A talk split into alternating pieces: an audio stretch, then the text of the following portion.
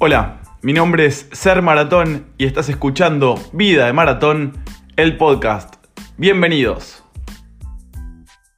Hola a todos, ¿cómo andan por ahí? Sean muy bienvenidos a una nueva emisión de Vida de Maratón, el podcast en el que vamos recorriendo kilómetro a kilómetro circunstancias, situaciones de la vida que atravesamos como seres humanos, como corredores, tratando de vincular una cosa con la otra y de ponerlo sobre la mesa, de exponerlo, de exponerme, para que justamente algunas de las situaciones que voy viviendo, atravesando, incluso las reflexiones, las pueda compartir junto a todos ustedes en esta emisión que se va sucediendo, a veces quincenal, a veces mensual, a veces cada dos meses, pero aquí estamos cerrando lo que es la tercera temporada de este podcast. En el día de hoy con el episodio número 17 ya que hemos denominado tratar. Y como va a resultar una especie de resumen, de balance de lo que fue este 2022, tomando obviamente la pata deportiva de manera inicial como para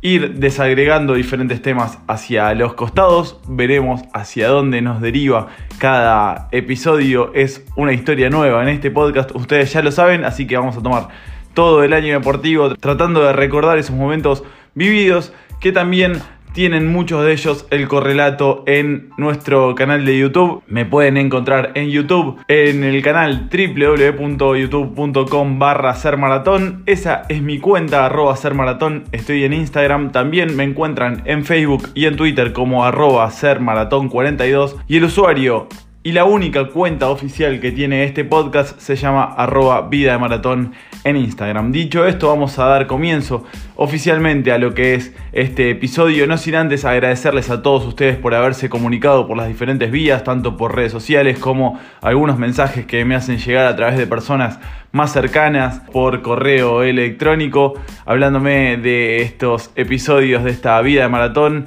que justamente tiene ese fundamento de tratar de vincular historias, situaciones, pensamientos, como decía antes, que nos ocurren corriendo, realizando un deporte y tratar de abrirlo también hacia los otros deportes y tratar de encontrar puntos de relación que nos pueden suceder en la vida cotidiana a cada uno de nosotros, seamos corredores, seamos deportistas o no. Así que aquí son todos bienvenidos, vayan poniéndose cómodos, vamos a empezar a hacer un repaso de lo que fue el año 2022 y he decidido denominarlo tratar porque justamente creo que es la palabra que más define estos 365 días que se van yendo. Para aclararles, estoy grabando este episodio en el preciso último día del año. Hoy es sábado 31 de diciembre y con este episodio cerramos lo que es la tercera temporada de Vida de Maratón. Prometo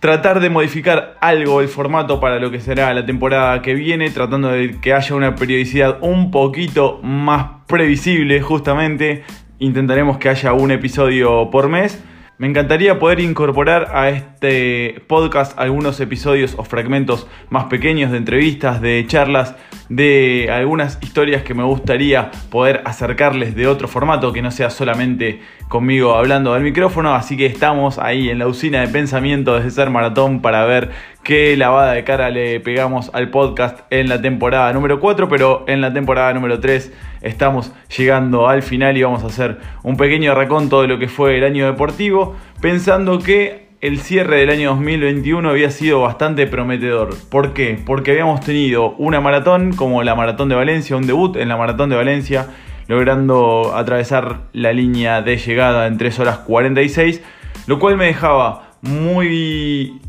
motivado de cara a afrontar otro nuevo desafío que ya había empezado a rodar hacia finales del año pasado, como era correr la maratón de Barcelona, con expectativas de poder no solamente mejorar esa marca, sino también de empezar a acercarnos a lo que es la mejor marca personal o incluso tratar de superar esa barrera que hoy por hoy continúa estando en las 3 horas 40. Bueno, dadas las circunstancias y las historias que se van sucediendo por estos lugares, a mediados de enero me invitaron a participar de la Maratón de Lleida, un evento que hacían tres amigos que habían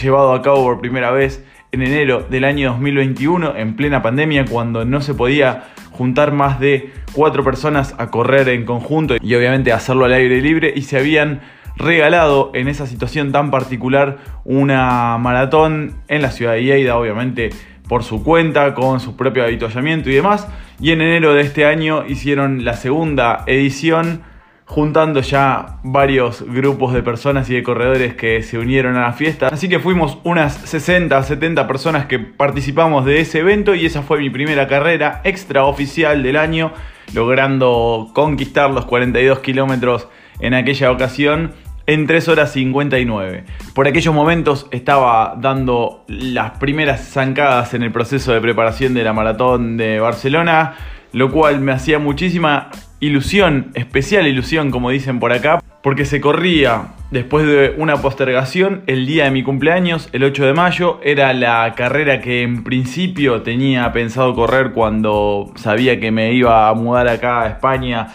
en 2020 y la primera que cayó con un garrotazo porque estaba prevista en aquel entonces para el 15 de marzo, justamente unos días después de que se decretara la pandemia del COVID, obviamente se suspendió esa edición. Entonces continuamos el proceso tratando de preparar lo que era la maratón de Barcelona, de tomar recaudos que quizás no había tenido en Valencia en pos de mejorar o de tener una evolución como corredor sabiendo lo especial de, la edición, como les comentaba antes, que fuera en el día de mi cumpleaños y que fuera la posibilidad finalmente de concretar la oportunidad de correr los 42 kilómetros en Barcelona. Bueno, como podrán haber visto en el canal de YouTube y si no los invito nuevamente, ha sido una maratón que salió todo súper, súper mal la que tuve peores sensaciones desde que empecé a correr, la que más fastidioso me puso por el contexto, porque era mi cumpleaños, porque la había preparado a conciencia, eh, por la forma de llegar a meta, porque me estaban esperando y al llegar a meta vomité todo el tiempo, todo el líquido que había ingerido, quedé como en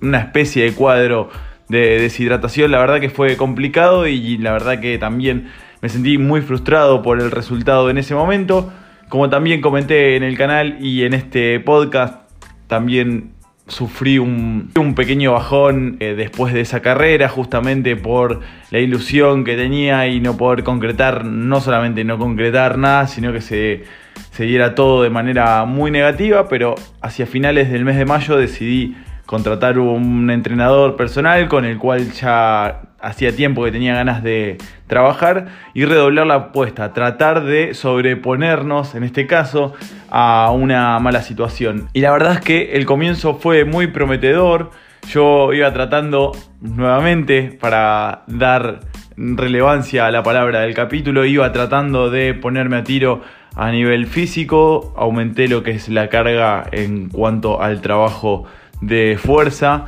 también incorporamos eh, mucha bici dentro de los entrenamientos, correr mayor cantidad de tiempo y eso se fue viendo reflejado en las primeras carreras de corta distancia que tuve una vez atravesado el verano, así que pude lograr mi mejor marca personal en 10 kilómetros, logrando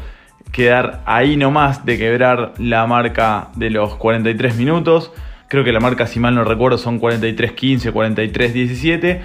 entonces se venían acumulando las expectativas positivas de cara a lo que era el fin de año y volver a tener la posibilidad de correr en la maratón de Valencia. Sin embargo, por diferentes circunstancias empecé a sentir que no estaba del todo cómodo. Mi profesor me había recomendado no correr la maratón, sino enfocarme en distancias más cortas, pero yo seguí tratando, seguí intentando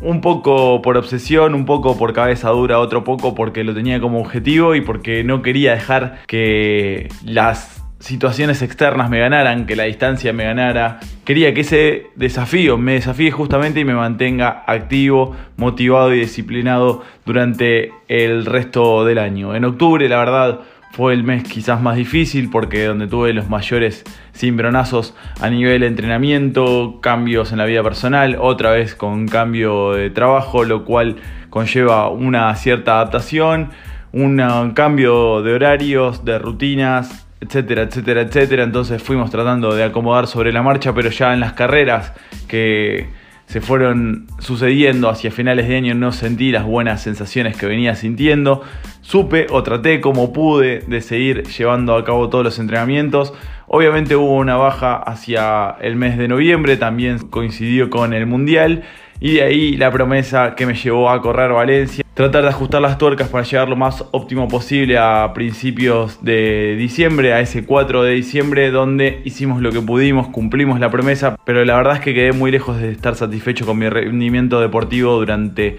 todo lo que fue este 2022. Así que ahora, momento de descansar, me he tomado las últimas dos semanas del año para poder abocarme a estos proyectos, para contar esto que estoy contando, para darle más atención al podcast, al canal y tratar de programar, planificar, intentar tratar de tener un 2023 mucho mejor. Obviamente los desafíos van a seguir estando, vamos a tratar de seguir encontrándole la vuelta a esas cosas que por ahora no salen, tratar de potenciar las que sí vienen saliendo y también renovar la ilusión, aunque al final lo único que cambia es un numerito en el calendario, pero si eso sirve para darnos ganas, para rellenar energías, para reconfirmar un rumbo que a veces nos hace dudar, para ilusionarnos con lo que pueda venir, bienvenido sea el cambio de calendario y bienvenido sea ese 2023. Yo les agradezco nuevamente por haber sido parte de este proyecto, de este podcast, por acompañar Vida de Maratón, por escuchar, por participar. Los invito nuevamente a seguir la red social oficial de este podcast que es Instagram arroba Vida de Maratón. También pueden seguirme en eh, mi Instagram personal arroba Ser Maratón. También me encuentran en Facebook y en Twitter como arroba Ser Maratón 42 y como siempre, invitarlos a suscribirse si es que todavía no lo hicieron al canal de YouTube de Ser Maratón, donde van a tener mucho del correlato de manera audiovisual de lo que hablamos en este encuentro que tenemos cada cierto periodo de tiempo y esperamos que pueda ser de manera mensual en la próxima temporada que será la cuarta. Empezaremos a desandar a partir del kilómetro 17 seguramente en enero de este 2023 que ya nos está besando los talones y nos va a ganar en la recta porque ya se viene. Empezamos ahora entonces sí a caminar, a trotar, a correr los primeros kilómetros, los primeros metros del año 2023. Ojalá sea con mucha ilusión, con mucha felicidad, con mucha salud para todos ustedes que están del otro lado. Mi nombre es Ser Maratón y nos reencontramos la próxima temporada. Gracias por llegar hasta el final. Chao.